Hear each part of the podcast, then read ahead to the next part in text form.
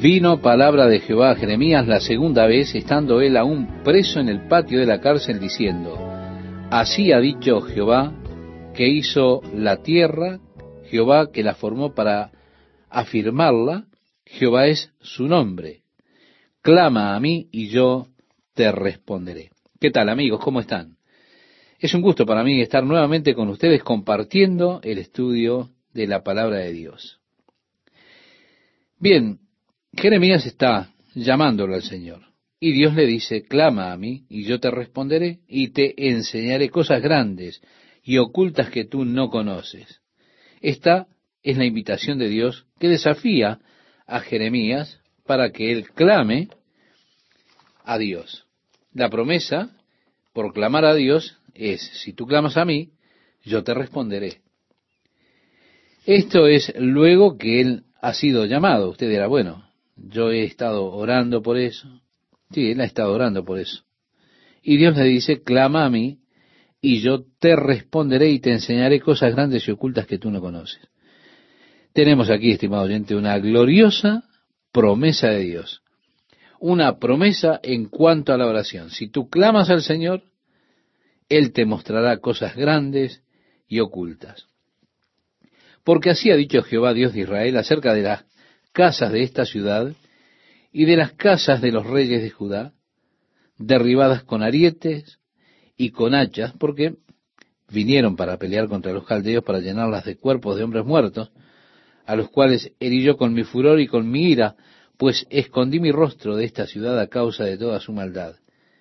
He aquí que yo les traeré sanidad y medicina, y los curaré, y les revelaré abundancia de paz y de verdad. Y le invito a que usted lea hasta el versículo 11 las promesas de Dios de restauración de la nación de Israel. Y Dios dice, ahora sucederá. Dios ha dicho, yo lo haré. Esta tierra que ustedes dicen que está desolada, llena de llanto, de espada, de hambre y pestilencia, que está desolada, esta tierra será llena de voces de gozo y alegría, voces del novio y de la novia, voces de alabanzas al Señor cuando lleguen al templo nuevamente para ofrecer los sacrificios de alabanza. Y a partir del versículo 12 leemos, así dice Jehová de los ejércitos, en este lugar desierto, sin hombre, sin animal, y en todas sus ciudades, aún habrá cabañas de pastores que hagan pastar sus ganados. En las ciudades de las montañas, en las ciudades de la Cefela, en las ciudades del Negev, en la tierra de Benjamín y alrededor de Jerusalén y en las ciudades de Judá, aún pasarán ganados por las manos del que los cuente, ha dicho Jehová. He aquí vienen días, dice Jehová, en que yo confirmaré la buena palabra que he hablado a la casa de Israel y a la casa de Judá. En aquellos días y en aquel tiempo haré brotar a David un renuevo de justicia y hará juicio y justicia en la tierra. Estimado oyente, ¿quién es ese renuevo de justicia que brota de David? Sin dudas es Jesucristo. Así que él está hablando acerca del momento cuando Cristo vuelva para establecer su reino en este mundo. Hará que la nación de Israel esté nuevamente en la tierra y ha de ser alimentada por el Señor. Agrega, en aquellos días Judá será salvo y Jerusalén habitará segura y se le llamará Jehová justicia nuestra, porque así ha dicho Jehová. No faltará a David varón que se siente sobre el trono de la casa de Israel, ni a los sacerdotes y levitas faltará varón que delante de mí ofrezca holocausto y encienda ofrenda y que haga sacrificio todos los días. Espera un momento. ¿Por qué ellos están teniendo sacrificios luego que Cristo regrese? ¿No fue sacrificado Cristo una vez por todos? Sí, por nuestros pecados. Ahora, note usted que no hay mención aquí de ofrendas por el pecado. Esto ya ha sido cubierto, ya ha sido realizado por Cristo. Pero las ofrendas quemadas eran ofrendas de consagración, en las cuales usted podía traer un cordero al sacerdote y ellos lo mataban. Después lo quemaban y el sacerdote tomaba la parte que le correspondía a él y para el Señor, y usted tomaba su parte, se sentaba y celebraba con esa parte que le correspondía. Pero las partes que ofrecían, de la gordura y demás, la ofrecían, las quemaban para el Señor como una ofrenda quemada delante de Dios, lo cual era una ofrenda de consagración. Es como si estuviera diciendo a través de la ofrenda, Dios, te consagro mi vida a ti. Es una ofrenda de comunión con Dios, de entregarle la vida a Dios. Cuando estaba comiendo precisamente junto con Dios, ese sacrificio, un sacrificio que lo unía con Dios, le traía comunión con Dios. La ofrenda de comida era lo mismo, era una ofrenda de compañerismo. Pero ya no hay más ofrendas por el pecado. Eso ya está cumplido. Durante la era del reino habrán ofrendas en Jerusalén. ¿Sí? Estaremos allí. Iremos para ver esos grandes asados y para tener grandes momentos mientras se ofrecen sacrificios, sentándose allí y comiendo con el Señor en ese glorioso compañerismo esa gloriosa comunión con Él. Dice el verso 19, vino palabra de Jehová a Jeremías diciendo, así ha dicho Jehová. Bien, nosotros nos preguntamos, ¿extinguirá Dios a Israel? ¿Ya ha terminado Dios con Israel? Estos hombres que están diciéndole en el día de hoy a la iglesia, que la iglesia pasará por ese tiempo de tribulación, le dicen que Él ya terminó con el pueblo de Israel, pero Mejor, estimado oyente, escuche lo que Dios dice acerca de este tema. A partir del versículo 20 leemos, si pudiereis invalidar mi pacto con el día y mi pacto con la noche, de tal manera que no haya día ni noche a su tiempo, podrá también invalidarse mi pacto con mi siervo David, para que deje de tener hijo que reine sobre su trono, y mi pacto con los levitas y sacerdotes, mis ministros. Como no puede ser contado el ejército del cielo, ni la arena del mar se puede medir, así multiplicaré la descendencia de David, mi siervo, y los levitas que me sirven. Vino palabra de Jehová a Jeremías diciendo, ¿no has echado de ver lo que habla este pueblo, diciendo, dos familias que Jehová escogiera ha desechado? Pero mire qué cosa, esto es lo que las personas dicen el día de hoy. Sí, Dios escoge, pero él también desecha.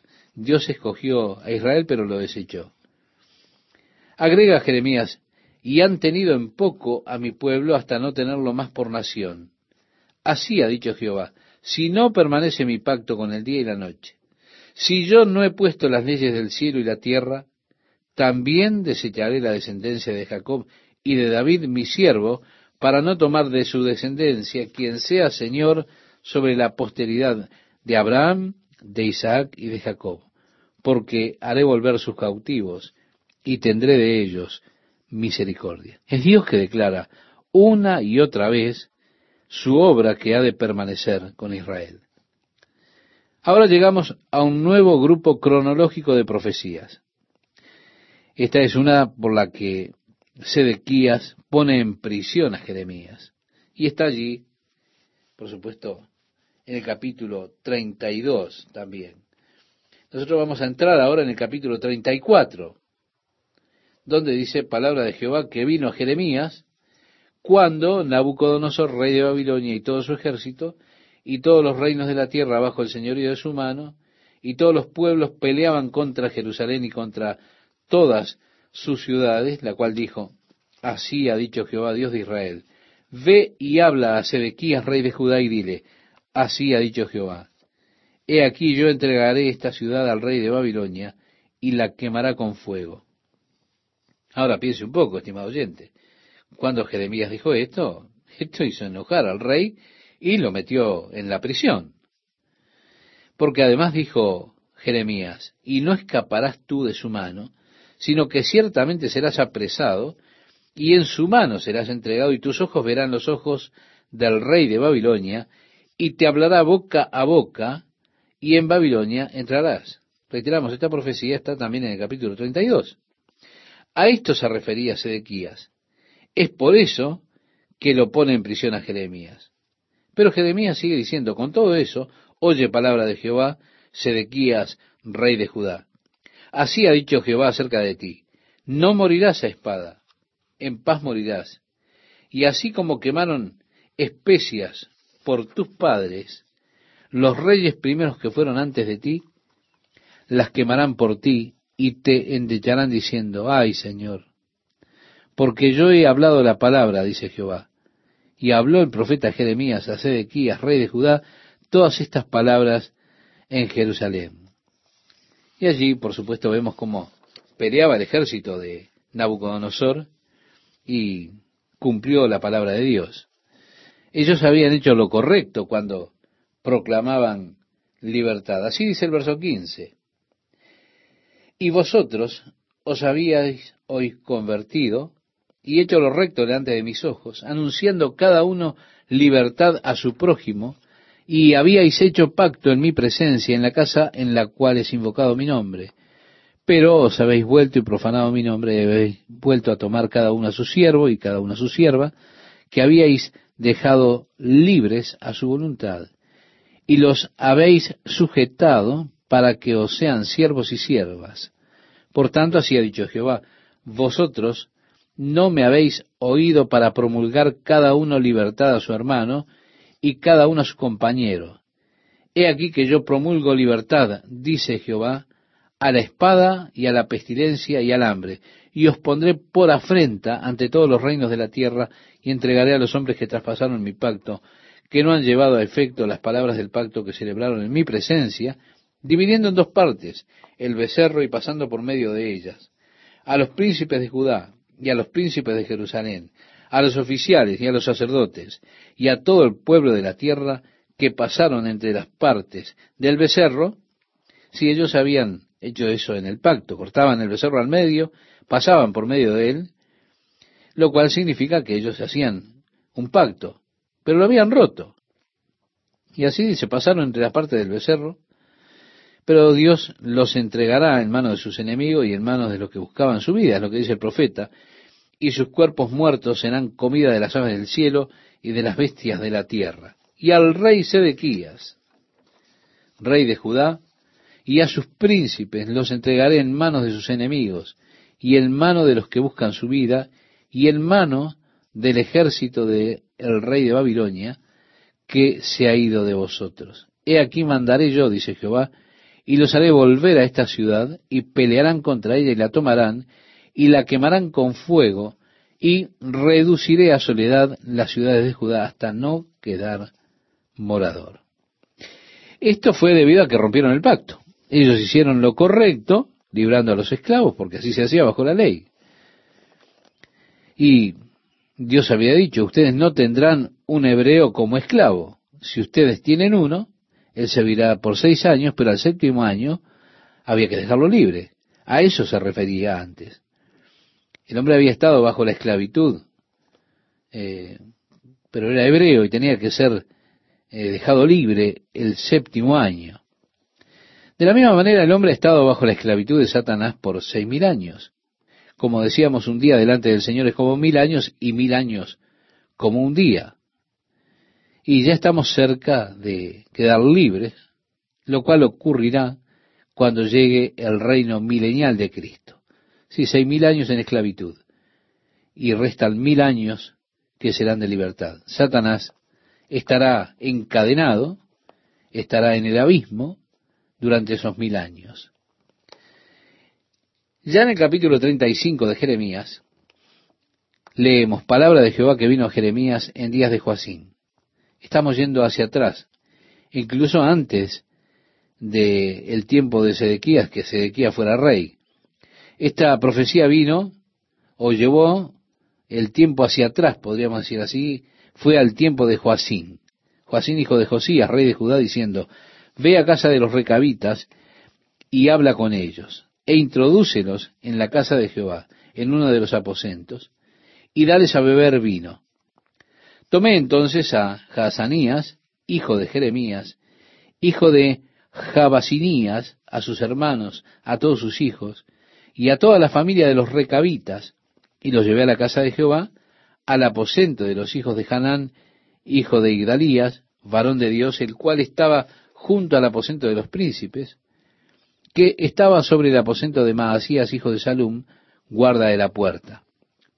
Sí, hay muchos nombres que quizá para nosotros no significan nada, pero lo que está diciendo aquí es que Dios dice, ve a casa de los recabitas, habla con ellos, introdúcelos en la casa de Jehová en uno de los aposentos, y dales a beber vino. Eso fue lo que hizo.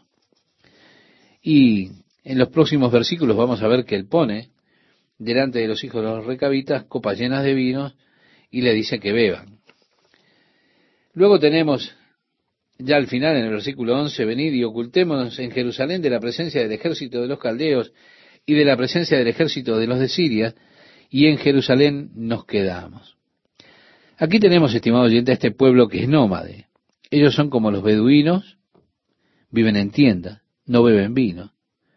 Usted puede encontrarlos en el día de hoy en los alrededores de Jerusalén, allí en Israel, aún se encuentran estos beduinos que viven en tiendas. El gobierno israelí intentó construirles casas para ellos, pero lo que pasa es que a estas personas no les gusta vivir en casas. Las casas que el gobierno israelí les construyó están vacías. Ellos siguen prefiriendo las tiendas. Son personas muy interesantes para observar.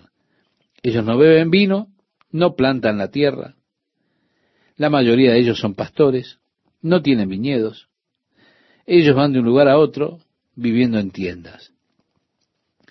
Personas interesantes realmente.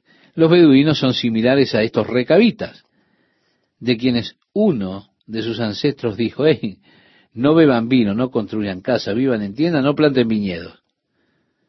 Así que ellos están guardando eso, están obedeciendo lo que ese hombre hace cientos de años atrás, cuando estamos leyendo esta historia, les había dado como mandato a la familia. Ellos siguen eso. Pero vino palabra de Jehová a Jeremías diciendo, así ha dicho Jehová Dios de los ejércitos, Dios de Israel, ve y di a los varones de Judá y a los moradores de Jerusalén, ¿no aprenderéis a obedecer mis palabras? dice Jehová. Fue firme la palabra de Jonadab. ¿Se da cuenta? Este es uno de los ancestros de este pueblo, hijo de Recab, el cual mandó a sus hijos que no bebiesen vino, y no lo han bebido hasta hoy por obedecer al mandamiento de su padre. Y yo os he hablado a vosotros desde temprano y sin cesar y no me habéis oído. ¿Qué está haciendo Dios? Dios está mostrando la incongruencia que hay en todo esto.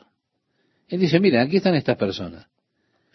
Yo les ofrezco vino, ellos no lo beberán. ¿Por qué? Porque en el pasado sus ancestros, uno de sus padres les dijo, hijo, no bebas vino, no permitas que tus hijos lo hagan. Desde ese día, ellos obedecen la voz de Jonadab. Y Dios les dice, yo les he hablado a ustedes, pero ustedes no han escuchado mi voz, no me han oído. Aquí hay un grupo de personas que escucharon a uno de sus padres y obedecen, pero estoy yo hablándole a ustedes y ustedes no hacen lo que yo digo. ¿Se da cuenta? Toma como ejemplo eso que hizo. Continúa diciendo, y envié a vosotros todos mis siervos los profetas, desde temprano y sin cesar, para deciros, volveos ahora cada uno de vuestro mal camino y enmendad vuestras obras y no vayáis tras dioses ajenos para servirles, y viviréis en la tierra que di a vosotros y a vuestros padres.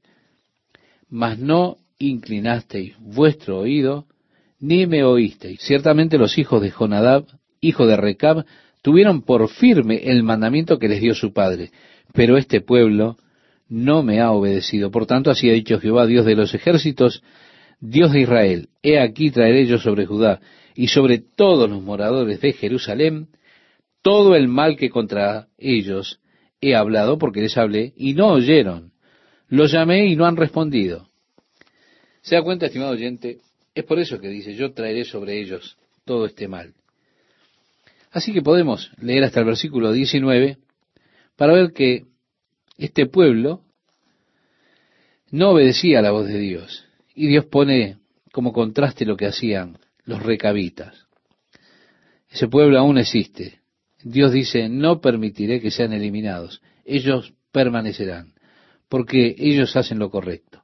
Los recabitas, que aún obedecen a Jonadab, su ancestro, siguen sus órdenes, rehusan vivir en casas para morar en tiendas y no plantan viñedos, es una clase interesante de personas de las cuales Dios dice, ellos permanecerán, mi pueblo será destruido, ellos serán dispersados y demás, pero estos recabitas, ellos pueden quedarse. ¿Se da cuenta? Ellos permanecen hasta el día de hoy. Todas estas cosas fueron escritas para instruirnos a nosotros. No es que nosotros debamos mirar al pueblo de Israel y decir, bueno, no es horrible lo que hicieron. No estamos para juzgar al pueblo de Israel. Estamos para ver cómo fue que ellos rechazaron obedecer a Dios, se apartaron de Dios y recibieron por eso el castigo que recibieron. Ahora, nosotros podemos decir que son horribles, que es horrible que rompieran el pacto de Dios, pero no está puesto esto para que nosotros podamos criticarlos. No, no, no. Es para que nosotros aprendamos a no ir tras la idolatría, tras los ídolos falsos.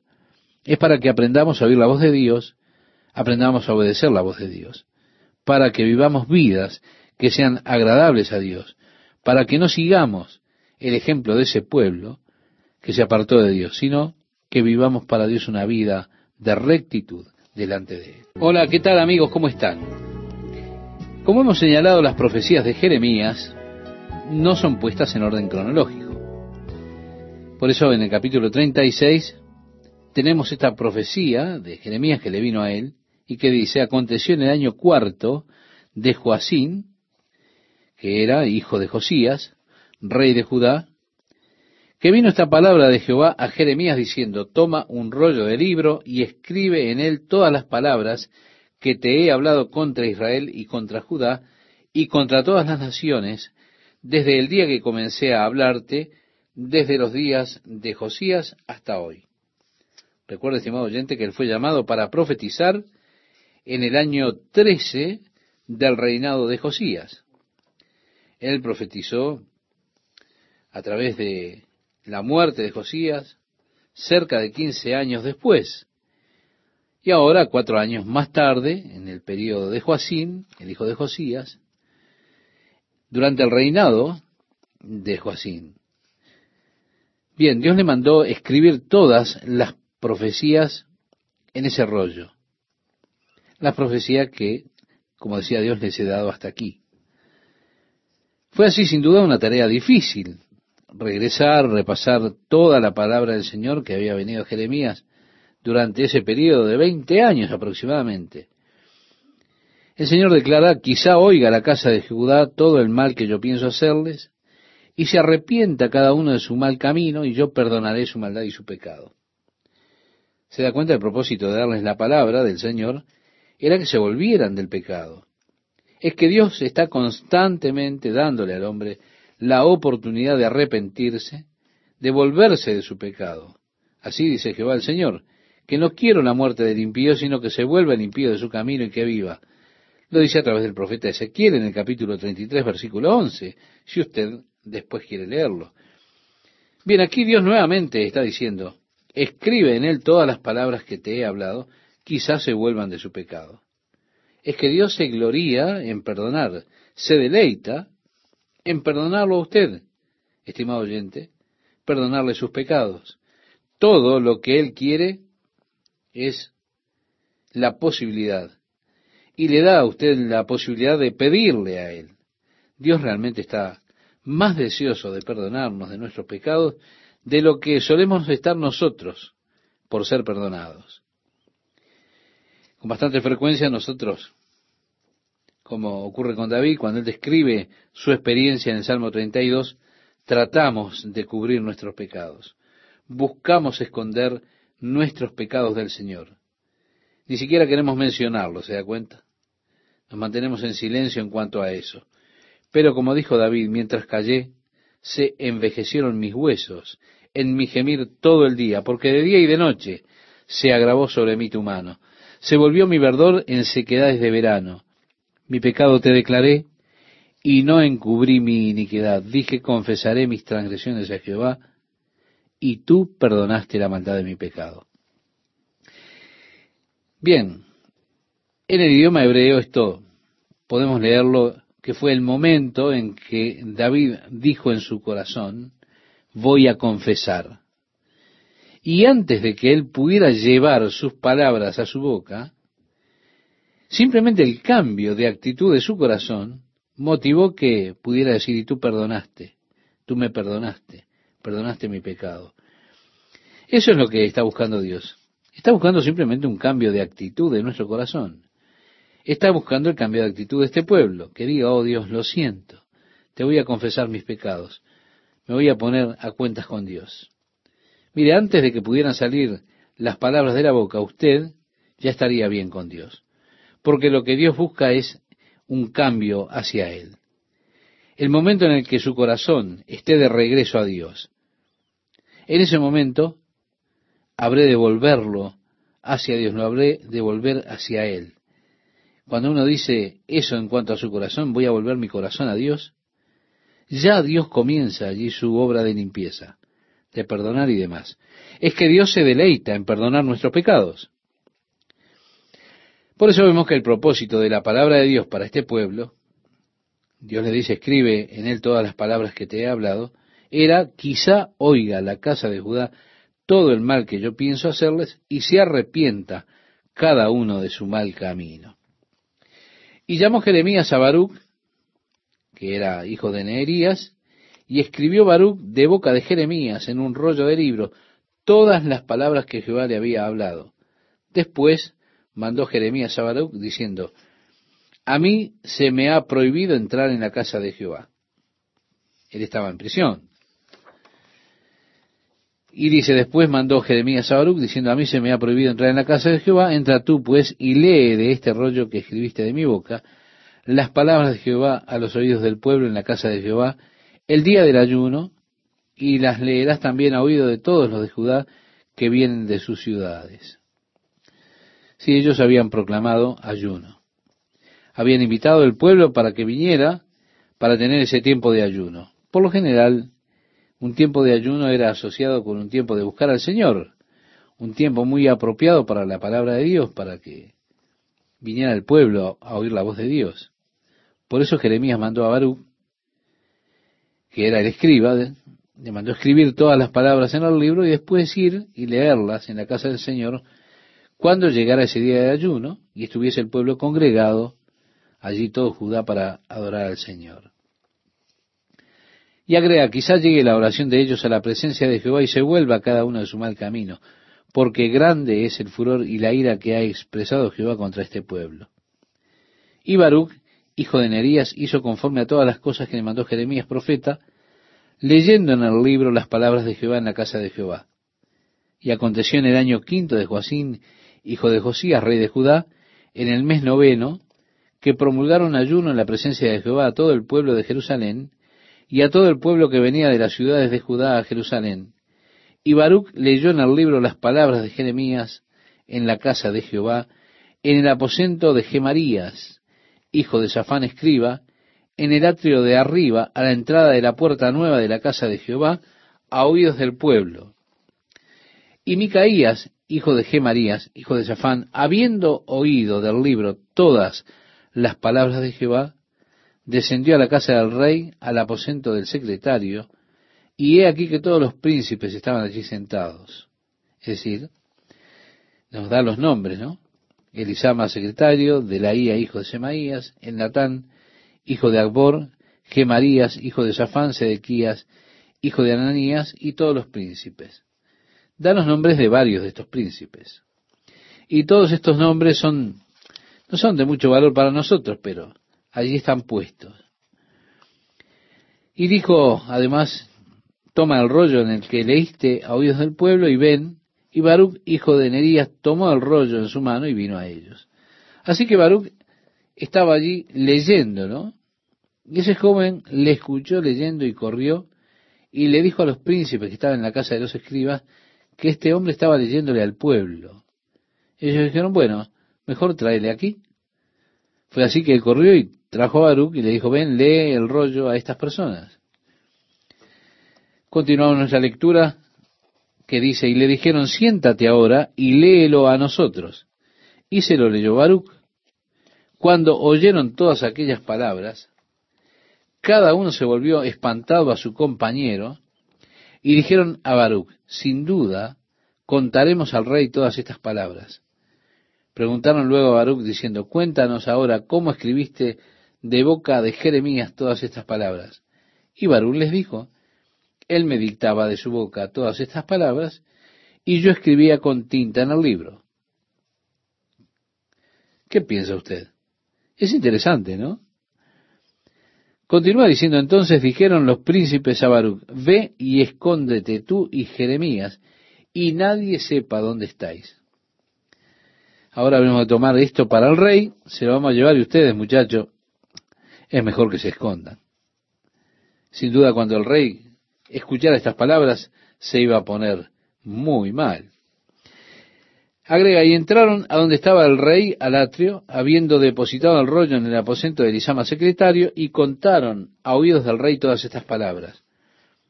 Y envió el rey a Yeudí a que tomase el rollo, el cual lo tomó del aposento de Elisama secretario, y leyó en él Yeudí a oídos del rey y a oído de todos los príncipes que junto al rey estaban.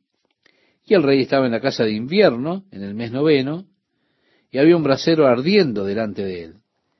Cuando Yeudí había leído tres o cuatro planas, lo rajó al rey con un cortaplumas de escriba y lo echó en el fuego que había en el brasero hasta que todo el rollo se consumió sobre el fuego que en el brasero había. Y no tuvieron temor, ni rasgaron sus vestidos al rey y todos sus siervos que oyeron todas estas palabras. ¿Se da cuenta? Habiendo oído las palabras del Señor, en lugar de temer al Señor, en lugar de arrepentirse, en lugar de hacer como era la costumbre, cuando se arrepentían delante de Dios, ellos frecuentemente rasgaban sus vestiduras como señal de arrepentimiento y dolor. No hicieron nada de eso. Quemaron el rollo con las palabras de Dios. Y aunque el Natán y Delaía y Gemarías rogaron al rey que no quemase aquel rollo, no los quiso oír. También mandó el rey a Jerameel, hijo de Amelec, a Seraías, hijo de Arriel, y a Seremías, hijo de Abdel, para que prendiesen a Baruch, el escribiente, y al profeta Jeremías. Pero Jehová los escondió. Y vino palabra de Jehová a Jeremías, después que al rey quemó el rollo, las palabras que Baruch había escrito de boca de Jeremías, diciendo, vuelve a tomar otro rollo y escribe en él todas las palabras primeras que estaban en el primer rollo que quemó Joacín, rey de Judá. Y dirás a Joacín, rey de Judá, así ha dicho Jehová, tú quemaste este rollo diciendo, ¿por qué escribiste en él diciendo, de cierto vendrá el rey de Babilonia y destruirá esta tierra y hará que no queden en ella ni hombres ni animales? Por tanto, así ha dicho Jehová acerca de Joacín, rey de Judá, no tendrá quien se siente sobre el trono de David, y su cuerpo será echado al calor del día y al hielo de la noche, y castigaré su maldad en él, y en su descendencia, y en sus siervos, y traeré sobre ellos, y sobre los moradores de Jerusalén, y sobre los varones de Judá todo el mal que les he anunciado y no escucharon. Y tomó Jeremías otro rollo, y lo dio a Baruch, hijo de Nerías escriba, y escribió en él de boca de Jeremías todas las palabras del libro que quemó en el fuego Joacín, rey de Judá, y aún fueron añadidas sobre ellas muchas otras palabras semejantes. Bien, más o menos era como un registro de la verdad de Dios. Estos rollos fueron escritos acerca de la palabra de Dios para advertir al pueblo de que la maldad y el juicio habrían de venir sobre ellos si no se apartaban de sus pecados y seguían al Señor. Pero Joacín al rey, mostrando su desdén por la palabra de Dios, tomó su corta pluma, cortó el rollo y lo arrojó al fuego. Pero los profetas de Dios no son silenciados tan fácilmente cuando hay un verdadero profeta de Dios. Fue así que Jeremías se consiguió otro rollo y escribió todo de nuevo. Es más, agregó más palabras a este. Por supuesto, estas son las profecías. Básicamente son esas profecías que hemos estado leyendo del libro de Jeremías. Estas son las copias de esos varios rollos, las páginas y páginas que fueron escritas, varias palabras que Dios le dio a Jeremías en cuanto al juicio que iba a venir sobre Judá, utilizando Dios al ejército babilónico como instrumento del juicio de Dios. Llegamos ahora a la tercera parte del libro de Jeremías y este descubre el período de Sedequías al rey. Estas profecías particulares, que van desde el capítulo 37 al 39, cubren ese período desde que Sedequías ascendió al trono hasta su cautividad en Babilonia. Así que Él nos da nuevamente el tiempo de la profecía. Y dice así, en lugar de Conías, hijo de Joacín, reinó el rey Sedequías, hijo de Josías, al cual Nabucodonosor, rey de Babilonia, constituyó por rey en la tierra de Judá. Sedequías era rey bajo la orden de Nabucodonosor. Cuando murió Joacín, te recuerda que Jeremías dijo, no habrá ninguno de tus familiares sentado sobre el trono. Bien, uno de sus hijos, Joacín buscó por un tiempo sentarse sobre el trono, pero duró tres meses. Nabucodonosor volvió y lo quitó y colocó a Sedequías como rey de Judá, así que Joacín no fue sucedido por su propio hijo. Y se cumplió la palabra de Dios. Al cual Nabucodonosor, por supuesto, rey de Babilonia, constituyó por rey, Sedequías lo constituyó por rey en la tierra de Judá. Y leemos en el capítulo 37, versículo 2, pero no obedeció él ni sus siervos, ni el pueblo de la tierra a las palabras de Jehová, las cuales dijo por el profeta Jeremías. Estimado oyente, el pueblo ya había cerrado sus oídos a las advertencias de Dios. Sedequías rehusó escuchar la palabra de Dios. Él las habría de escuchar, pero en forma privada. Llamaría a Jeremías para hablarle en privado, pero públicamente después habría de denunciarlo. Y así dice, y envió el rey Sedequías a Jucal, hijo de Selemías, y al sacerdote Sofonías, hijo de Maasías, para que dijesen al profeta Jeremías, ruega ahora por nosotros a Jehová nuestro Dios. Y Jeremías entraba y salía en medio del pueblo porque todavía no lo habían puesto en la cárcel. Y cuando el ejército de Faraón había salido de Egipto, y llegó noticia de ello a oído de los caldeos que tenían sitiada Jerusalén, se retiraron de Jerusalén. Bien, el ejército de Babilonia estaba allí, pero escucharon que venía el ejército de Egipto y lo que hicieron fue retirarse de Jerusalén. Retiraron los hombres de allí. Y continúa diciendo, entonces vino palabra de Jehová, el profeta Jeremías, diciendo, así ha dicho Jehová Dios de Israel, diréis así al rey de Judá, que os envió a mí para que me consultaseis. He aquí que el ejército de Faraón, que había salido en vuestro socorro, se volvió a su tierra en Egipto. Y volverán los caldeos y atacarán esta ciudad y la tomarán y la pondrán a fuego. Así ha dicho Jehová. No os engañéis a vosotros mismos diciendo, sin duda ya los caldeos se apartaron de nosotros, porque no se apartarán. El pueblo pensó, oh, ya estamos libres, libres de los caldeos. El ejército egipcio los ha aterrado y se fueron. Ahora podemos volver a hacer lo nuestro. Podemos ser independientes de Babilonia, no tenemos que pagar más tributo. Y así fue que se rebelaron en contra de la autoridad babilónica. Pero Jeremías desadvirtió contra eso. Les dijo, no pienses que están libres de ellos, habrán de regresar. Porque aun cuando hirieseis a todo el ejército de los caldeos que pelean contra vosotros y quedasen de ellos solamente hombres heridos, cada uno se levantará de su tienda y pondrán esta ciudad a fuego. Es decir, aunque hayan borrado todo el ejército, harán esto.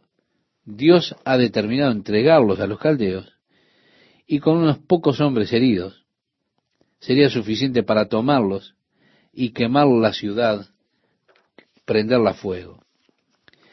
Y aconteció que cuando el ejército de los caldeos se retiró de Jerusalén a causa del ejército de Faraón, salía Jeremías de Jerusalén para irse a tierra de Benjamín, para apartarse del medio del pueblo. Sí, Jeremías comenzó a irse a la tierra de Benjamín, pero cuando fue a la puerta de Benjamín, una de las puertas de Jerusalén en ese tiempo, Allí un capitán que se llamaba Irías, hijo de Selemías, hijo de Ananías, el cual apresó al profeta Jeremías diciendo, tú te pasas a los caldeos. Jeremías dijo, falso, no me paso a los caldeos. Pero él no escuchó, sino prendió Irías a Jeremías y lo llevó delante de los príncipes. Y los príncipes se airaron contra Jeremías y le azotaron y le pusieron en prisión en la casa del escriba Jonatán porque la habían convertido en cárcel. Entró pues Jeremías en la casa de la cisterna y en las bóvedas, y habiendo estado allá Jeremías por muchos días, sí, ellos apresaron a Jeremías, pensando que él iba a retirarse de Jerusalén y se iba a pasar con el ejército de los babilonios. Jeremías declaró que no era así, que no era su intención. Y aunque dijo eso, no le creyeron, sino que lo hicieron prisionero y lo llevaron para cuidarlo que no hiciera eso. Amigas, amigos, ¿cómo están? Qué gusto estar con ustedes una vez más con la palabra de Dios para hoy. Aquí vemos que ellos habían detenido a Jeremías pensando que él se iría con los babilonios. Jeremías les declaró que esa no era su intención, pero aún así ellos lo aprisionaron para evitar que hiciera eso, según pensaban. En nuestro pasaje de este día leemos, el rey Sedequías envió y le sacó, y le preguntó el rey secretamente en su casa y dijo, ¿hay palabra de Jehová? Y Jeremías dijo, hay, y dijo más, en mano del rey de Babilonia serás entregado. Dijo también Jeremías al rey Sedequías, ¿en qué pequé contra ti y contra tus siervos y contra este pueblo para que me pusieseis en la cárcel? ¿Y dónde están vuestros profetas que os profetizaban diciendo, no vendrá el rey de Babilonia contra vosotros ni contra esta tierra? Lo que ocurría es que habían profetas, falsos profetas, que les decían, los babilonios nunca vendrán a esta tierra. Por eso Jeremías dijo, ¿dónde están esos profetas que te hicieron esa historia, que te contaron ese cuento? Habían profetas que decían, los babilonios nunca vendrán a esta tierra. Ahora pues, oye, te ruego, oh rey mi señor, caiga ahora mi súplica delante de ti y no me hagas volver a casa del escriba Jonatán para que no muera allí. dice, por favor, no me envíes de nuevo a prisión, yo moriré allí si lo haces.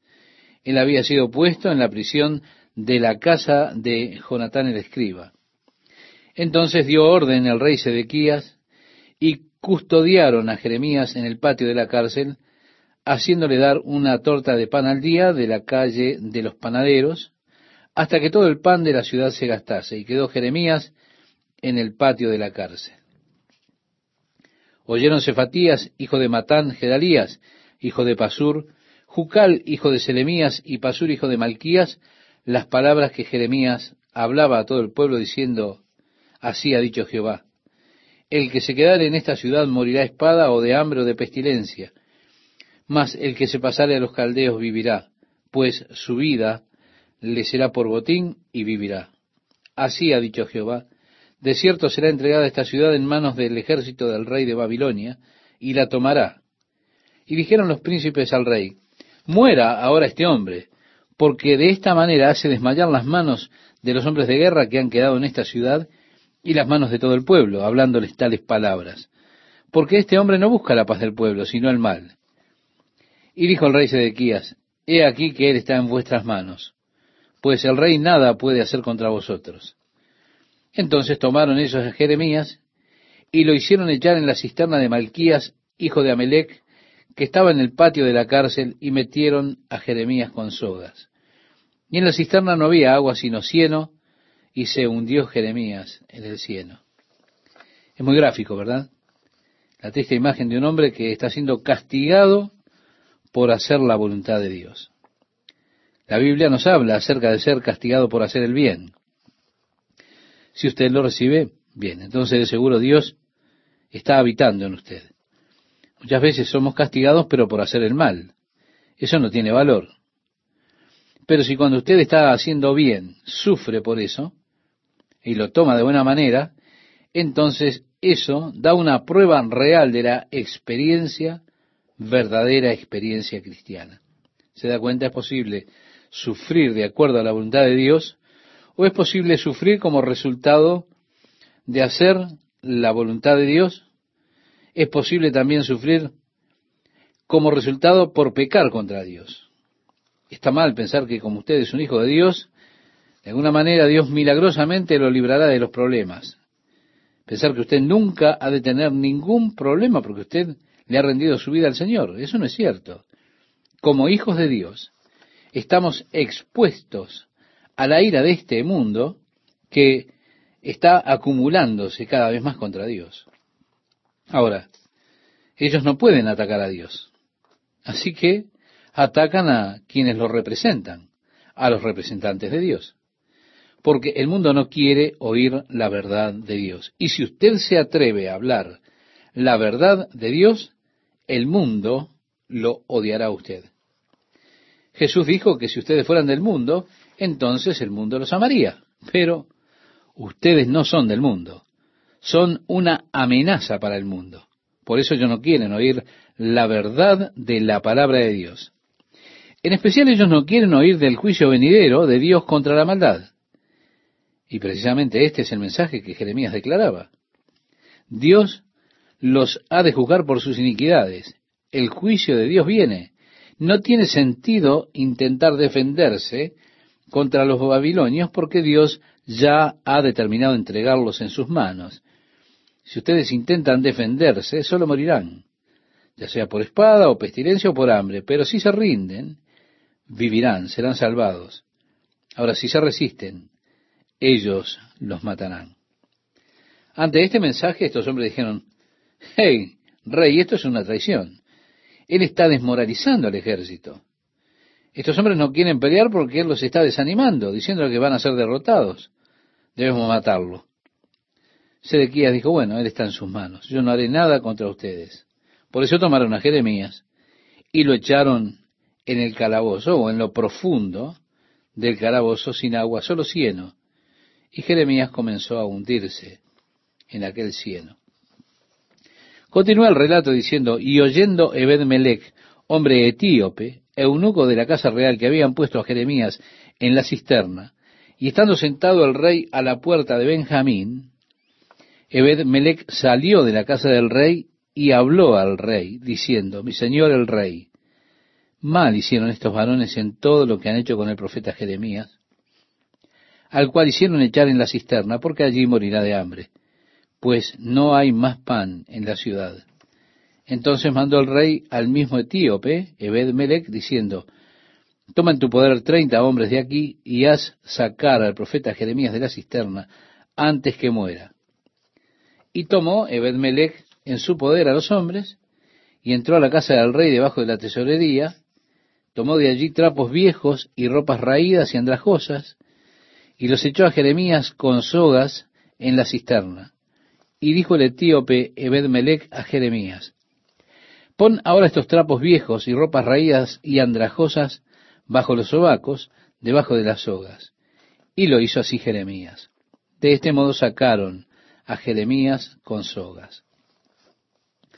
Sin duda Jeremías estaría atorado en el barro allá en el fondo, así que ellos tuvieron que hacer una especie de soga para que él la colocara bajo sus brazos, con trapos viejos, para así no lastimarlo demasiado, y entonces ellos se hincharon y lo sacaron de ese cielo en el cual se había hundido allá en el fondo del calabozo. Luego dice, y lo subieron de la cisterna, y quedó Jeremías en el patio de la cárcel. Después envió el rey Sedequías, e hizo traer al profeta Jeremías a su presencia en la tercera entrada de la casa de Jehová. Y dijo el rey a Jeremías, Te haré una pregunta, no me encubras ninguna cosa. Y Jeremías dijo a Sedequías, si te lo declararé, ¿no es verdad que me matarás? Y si te diere consejo, no me escucharás. En otras palabras, ¿para qué quieres que te diga algo? Si te digo la verdad, me matarás. Si te digo lo que va a suceder, no escucharás de todas formas. Así que, ¿de qué sirve? Y juró el rey Sedequías en secreto a Jeremías diciendo, Vive Jehová que nos hizo esta alma, que no te mataré, ni te entregaré en mano de estos varones que buscan tu vida. Fue así entonces que el rey Sedequías hizo este pacto con el profeta Jeremías, que él no lo mataría ni lo habría de entregar a, este a estos hombres que querían matarlo. Entonces dijo Jeremías a Sedequías, así ha dicho Jehová, Dios de los ejércitos, Dios de Israel. Si te entregas enseguida a los príncipes del rey de Babilonia, tu alma vivirá, y esta ciudad no será puesta a fuego, y vivirás tú y tu casa. Es decir, tú y toda tu casa podrán vivir si vas y te rindes. Si te rindes a ellos, serás capaz de vivir y toda tu familia.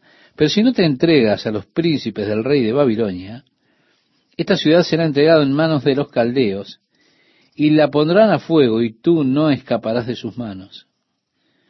Y dijo el rey Sedequías a Jeremías, tengo temor de los judíos que se han pasado a los caldeos, no sea que me entreguen en sus manos y me escarnezcan. Y dijo Jeremías, no te entregarán. Oye ahora la voz de Jehová que yo te hablo, y te irá bien y vivirás. Bien, aquí está Jeremías suplicándole a Sedequías. Mira, ellos no te entregarán a los judíos. Te lo ruego, escucha lo que Dios tiene que decir, obedece al Señor, es por tu propio bien.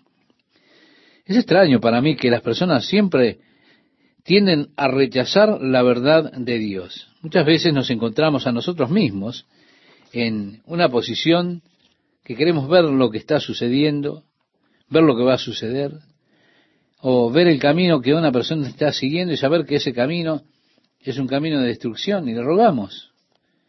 Hablamos con él, mira, no hagas eso, te va a ir mal. Y uno empieza a escuchar todas las excusas que ellos tienen para continuar en su pecado. Usted puede ver cómo eso lo está destruyendo. Y entonces le ruega, le suplica, pero ellos no le escuchan. Qué triste y trágico es cuando las personas hacen oídos sordos a la voz de Dios. Rehusan escuchar las advertencias que Dios les envía. Entonces, ¿qué queda para hacer? Si ustedes no escuchan a Dios, no escuchan las advertencias de Dios, ¿qué queda por hacer? Dios no tiene alternativa. Él entonces debe traer su juicio contra la maldad.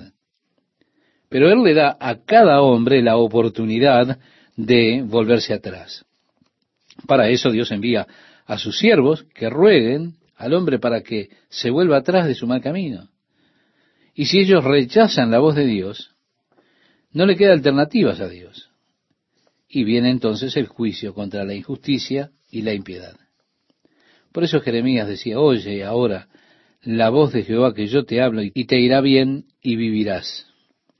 Pero si no quieres entregarte, esta es la palabra que me ha mostrado Jehová. He aquí que todas las mujeres que han quedado en casa del rey de Judá serán sacadas a los príncipes del rey de Babilonia, y ellas mismas dirán, te han engañado y han prevalecido contra ti tus amigos. Hundieron en el cieno tus pies, se volvieron atrás. Sacarán pues todas tus mujeres y tus hijos a los caldeos, y tú no escaparás de sus manos, sino que por mano del rey de Babilonia serás apresado, y a esta ciudad quemará fuego. Y dijo Sedequías a Jeremías, nadie sepa estas palabras, y no morirás. Y si los príncipes oyeren que yo he hablado contigo, y vinieren a ti y te dijeren, decláranos ahora qué hablaste con el rey, no nos lo encubras y no te mataremos? Asimismo, ¿qué te dijo el rey? Les dirás, supliqué al rey que no me hiciese volver a casa de Jonatán para que no me muriese allí. Solo diles que me pediste que no te mandara de nuevo a la casa de Jonatán. Lo cual Jeremías también le pidió al rey. Así que él le dijo, por favor, no me envíes de regreso a la casa de Jonatán para que mueran. El rey le dijo, si te preguntan lo que me dijiste a mí, solo diles que me pediste que no te enviara de nuevo a esa casa. Y vinieron luego todos los príncipes a Jeremías y le preguntaron, y él les respondió conforme a todo lo que el rey le había mandado. Con esto se alejaron de él porque el asunto no se había oído. En realidad Jeremías no le dijo toda la verdad, sino que les dijo una parte de la verdad, pero no toda. Y quedó Jeremías en el patio de la cárcel hasta el día que fue tomada Jerusalén, y allí estaba cuando Jerusalén fue tomada. Dios le dio a Sedequías cada oportunidad de salvarse al mismo y al pueblo si solo escuchaba y obedecía la voz de Dios. En el año noveno de Sedequías, rey de Judá, en el mes décimo, vino Nabucodonosor, rey de Babilonia, con todo su ejército contra Jerusalén, y la sitiaron. Y en el undécimo año de Sedequías, en el mes cuarto, es decir, dieciséis meses después, a los nueve días del mes se abrió brecha en el muro de la ciudad. Es decir, ellos estuvieron sitiados por dieciséis meses. Cuando la enfermedad comenzó a destrozar la ciudad, la pestilencia, pues muchos murieron por enfermedades, el hambre comenzó a matarlos, pues muchos murieron de hambre, tuvieron que vivir esos dieciséis meses de horror. Luego los muros fueron derribados, el ejército de Babilonia entró y la espada comenzó a hacer su obra, comenzaron a asesinar al pueblo. Y entraron todos los príncipes del rey de Babilonia y acamparon a la puerta de en medio, Nergal Sarecer, Samgarnebo, Sarsequín de Rapsaris, Nergal Sarecer, el Ramag y todos los demás príncipes del rey de Babilonia, y viéndolo Sedequías, rey de Judá, y todos los hombres de guerra huyeron y salieron de noche de la ciudad por el camino del huerto del rey, por la puerta entre los dos muros, y salió el rey por el camino de Arabá. Así que vemos a Sedequías que intenta escapar. Él vio que todo estaba perdido, entonces él con algunos de sus hombres buscaron escapar. Hay algunas leyendas que dicen que él escapó por lo que se dio en llamar las canteras de Salomón. Hay por allí algunas historias que no son confirmadas de las canteras de Salomón, que éstas se extendían por varias millas y tenían una salida hacia el desierto de Judea, pero eso nunca fue confirmado. Hay historias de que fue así, pero no confirmadas. No obstante, si fue así, Sedequías, si intentó escapar yendo hacia Jericó, leemos, pero el ejército de los caldeos lo siguió y alcanzaron a Sedequías en los llanos de Jericó, es decir, unos 27, 28 kilómetros de distancia de Jerusalén. Y le tomaron y le hicieron subir a Ribla, en tierra de Hamat, donde estaba Nabucodonosor, rey de Babilonia, y le sentenció. Así que lo llevaron a Nabucodonosor. Nabucodonosor era el que lo había puesto como rey, era un rey vasallo bajo Nabucodonosor. Ahora, por supuesto, él se había rebelado contra Nabucodonosor y por eso éste pronuncia su juicio. Y degolló el rey de Babilonia a los hijos de Sedequías en presencia de éste en Ribla, haciendo asimismo degollar al rey de Babilonia a todos los nobles de Judá, y sacó los ojos del rey Sedequías y le aprisionó con grillos para llevarle a Babilonia. Qué trágico fin de Sedequías tener que ver a sus hijos que fueron asesinados por los babilonios, ver asesinar a sus nobles.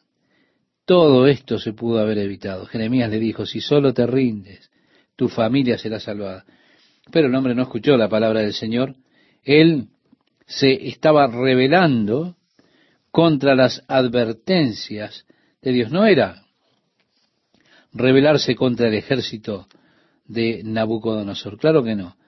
Jeremías había venido cuántas veces para advertirle acerca de lo que le habría de acontecer si él se resistía al rey de Babilonia. Y además tuvo 16 meses allí para pensar, para recapacitar, para tomar una decisión y no quiso hacerlo. Qué obstinado puede ser nuestro corazón para ir contra la voluntad de Dios. Y qué triste fin encuentra Sedequías. Es una lección muy importante para nosotros, porque muchas veces somos obstinados en ir contra la voluntad de Dios y tenemos que aprender a obedecer la palabra de Dios, para evitarnos precisamente sufrimientos mayores, para evitar la consecuencia, el pecado de desobedecer a Dios. Sí, este hombre no escuchó la palabra del Señor. Reitero, él se estaba rebelando contra las advertencias de Dios. De esa manera, inevitablemente, lo que Dios había declarado había de suceder. Hay una interesante profecía acerca de este rey, Sedequías, de que él iría a Babilonia, pero no la vería. Por supuesto, esa profecía dice, tú no verás Babilonia. Resulta muy interesante esta profecía, porque de hecho tenemos que reconocer que fue cumplida. Las personas piensan que esta profecía decía, tú no irás a Babilonia, pero no, la profecía lo que dice es, tú no verás a Babilonia. Él fue a Babilonia, pero fue sin sus ojos, porque este rey Nabucodonosor le sacó los ojos. Así que, aunque él fue a Babilonia, nunca pudo verla.